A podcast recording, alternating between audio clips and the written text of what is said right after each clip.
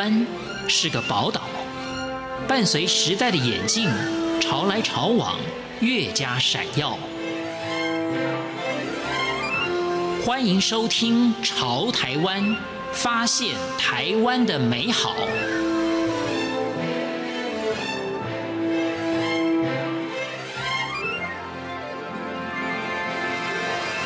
听众朋友您好，欢迎您收听《潮台湾》，我是文心。今天呢，在节目当中，我们真的要来分享的是，怎么样在生活当中啊，来启发我们的美感。今天请到的是江清渊老师来为我们介绍。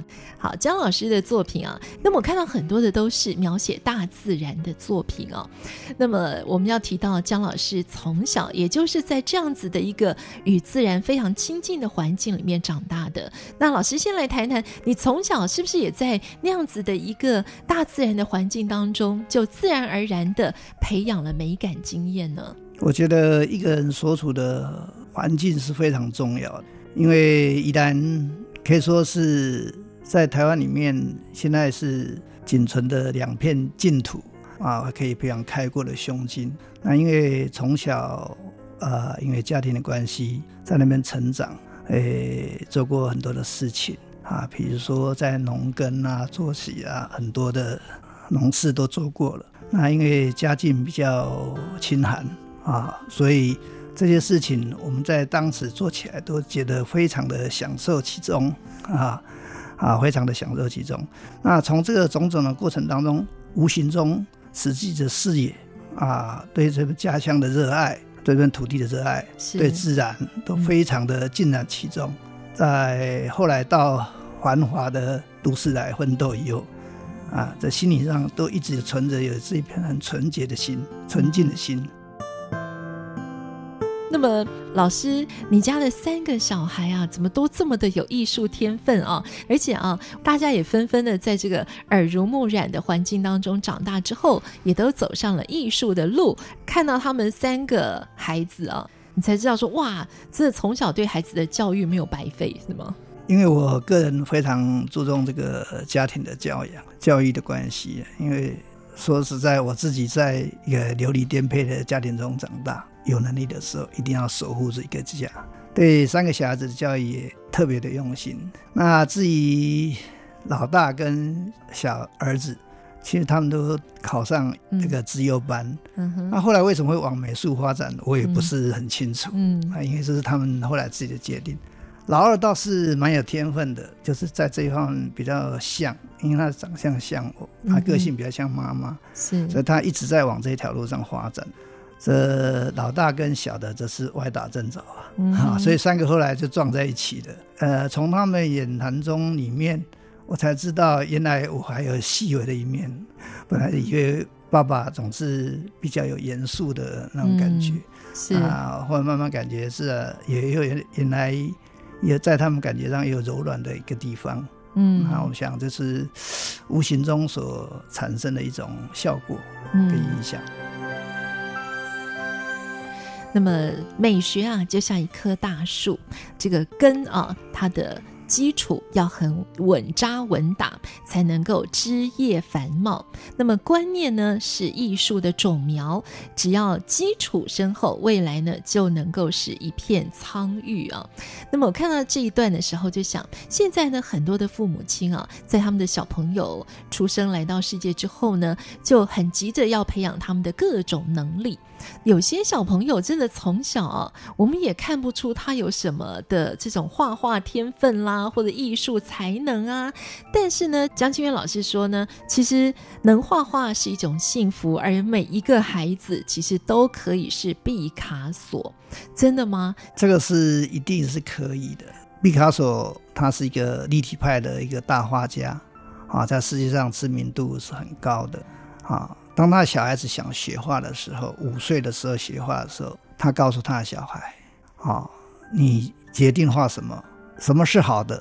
什么才是重要的？就你认为是好的啊，就是好的；你认为不好的，就是不好的。是观点最重要。所以画画其实就这种涂鸦。涂鸦的话，它要建立一个东西，就是你要从前观念上先改变着手。它是一种舒压的方式。每一个溺缩在儿童心理学里面，它不见得是要当为成为一个你讲的所谓专业画家，就像我们吟一首诗一样，不见得要成为诗人，但是我们听得懂那个诗的韵味，这样的话，我们能够跟诗人同游。画也是一样啊！如果你能够忘掉旁人的眼光，拿起笔来想画什么就画什么，这样的话，慢慢的从这种观念上去解放。所以说，大人上如果观念能够改变，因为我们的大人常常有时候主导性过强，以追求像不像为原则，以像不像为原则之下的，就会抹杀掉很多的天才。因为历史上上我们看那个保罗·克利所讲的。不要教小孩子技巧，你要教他想象力。嗯、是一个想象力的世界里面，那是未来发展的一个潜能。我们常常说，贾博士所讲的，这个世界上是由创新决定。创新的两个元素是什么？第一个就是美学，第二个就是想象力。有美学加想象力。如果如果没想，那我们现在看的每一部电影，哪来的那种电影花情节发生？哪种穿梭穿越时空？那不是想象力吗？嗯。所以说，如果能够让这样的话的发展下去，从那观念上解放的，我想每一个小孩子，即使不是所以艺术上的毕卡索，也是自己心灵上的毕卡索。一个人如果拿起笔啊，想画什么就画什么，真的是一种幸福。这种幸福我们可以在小朋友的身上看到，但是现在大人啊，拿起画笔，你要画下去的时候，真的我们的杂念太多了，失去了那种创造力了耶。所以老师，我们应该怎么样？以大人来讲，我们怎么样来找回那个童年的初心啊？这个制约力的产生，其实是整个我们台湾整体的社会现在最、嗯、最欠缺的。嗯，他用种种的层次来制约、限定了你的想法，让你觉得说我画不像，我就没有资格去往这条路去发展。嗯、也就太早去做专业化的这东西。其实艺术的话，在西洋美术史上很重要了。比如说，我们现在看了很多人，他们很从小就是在修艺术。在看展览，那是他们的美学养成的文化的一部分。嗯、那如果说我们大人上能够慢慢的从这些事上去了解的时候，你拿着笔跟小孩子画，尤其是我所说说说什么画画是一种幸福，人生其实是很长。嗯，到老的时候，如果你什么事都不能做的时候，你能够画画，那是一种休闲。嗯、那这种画画的话，你忘掉旁人眼光，你画的是什么东西？因为我们都一直在具象写实里面打转，还有半具象啊，还有半抽象啊，还有抽象啊，嗯，还有涂鸦那种狂野。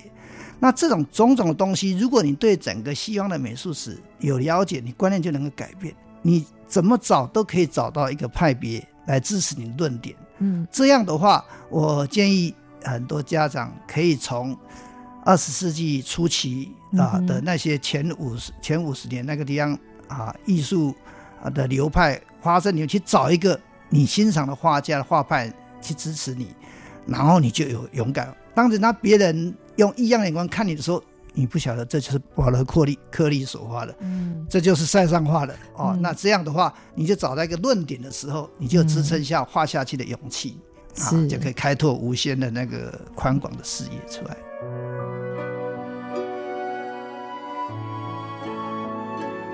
江清渊老师呢，自己曾经举办过许多次的个展跟联展。那么，在一九八一年呢，也首创在新北市的双和区开办了第一家的专业画室啊。那么，江清渊老师从小啊，您是国中的时候碰到了一个很好的老师，给了你一个一盒水彩，然后你就开启了你喜爱绘画的这条路。那么，当时你自己也不知道是不是有绘画的天分，是不是？只是觉得说，哎，我觉得从画画的世界里面能够得到一种快乐，从这里开始起步，进入到绘画的世界里吗？这也是一个因缘呐，嗯、因为你在那个大、那么美丽的环境之下，嗯、你自然想是这么棒。当时也没有手机，所以我们就尝试着用手去画。那画了以后，无意中就有一次我画一个在我阿嬷家乡下的生活，农村的，结果得了第一名。这个在中山国小读的是宜兰市的中山国小啊，那个写生第一名。我想，哎，我这怎么随便画一画就第一名了？我想说就画一画啊，哎，就算了。因为说实在，画画用颜料对我们来讲，对我们来讲是一种在当时的话算是一个比较昂贵的一个。嗯。到国中的时候，我一个美术老师也是我的恩师，叫李秀荣老师啊。然后他就哎看我画画好像不错。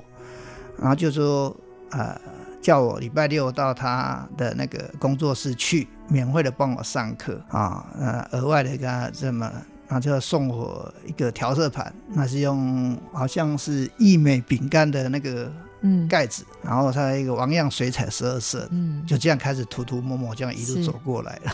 所以这个是江青云老师自己踏入艺术这个领域的启蒙。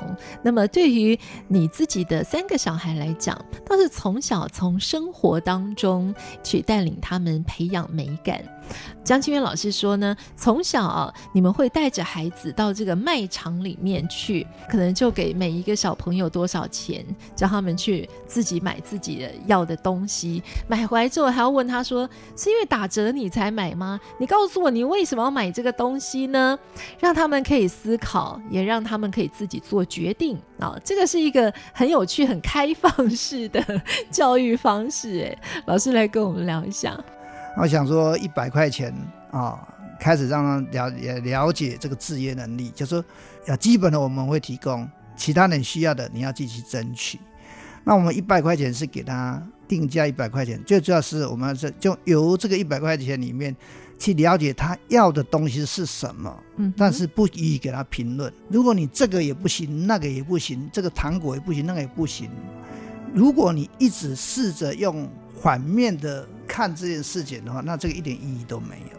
在一个大卖场的这个过程中，它的动线是经过设计，它是非常很引诱人的，而且逛起来比较舒服、比较安全，所以我们也比较放心。那在这个有秩序的美感，那比如说他行销的步骤，我们都会在事后再会跟小孩子讨论啊。你像我想这个，嗯，用一百块钱买一个经验。这个是我觉得我自己有一种偷懒工作里面，觉得还蛮有意义的。江老师跟师母两个人呢，也都从事这个美术的教育啊。对于孩子们在这个美感的培养上啊，你们可以一起带领着孩子们成长。例如说，你们去逛这个宜家家居 哈这种大卖场，江老师跟师母可以告诉他们说：“哎，你看这其中的巧思在哪里？”这就是一种日常的美感的培养。哎，我觉得这是一个。训练小孩子眼光一个方式，毕竟说在这个地小人稠的地方，居家本是不容易。但如果这个小小的空间能够如何去美化啊，然后如果借着 IKEA 这种展示的话，啊，那在落实当中，让小孩子了解一个家里面装置布置的重要，以及里面的。边边角角的运用，哦，这些的话是慢慢培养。你经由这些小孩子培养，他慢慢有一种美感的启发，种下了这些艺术的种苗。也许我们家并不大，但是如果你这样慢慢的，有一天啊，他会很爱护他自己的地方，他会小小的去布置，然后去取舍啊。那这样这个经营过程当中的话，其实我们就在一个训练。嗯哼，包括训练自己，也是训练对方这样子。从小扎根的这个美学的教养，真的非常的重要。嗯、我想很多的大人们，也许你觉得自己在成长的过程里，你没有机会受到这个美学的教育，那么现在有机会了，给自己再次的教育啊，自我教育，然后再影响到给你的家人，从生活当中来培养美感。我希望美学能够散播在每一个的心灵。开满你人生的旅程，过好生活的每一天的当下。好，好，谢谢，谢谢。我是文心，谢谢听众朋友您的收听，我们下次空中再见。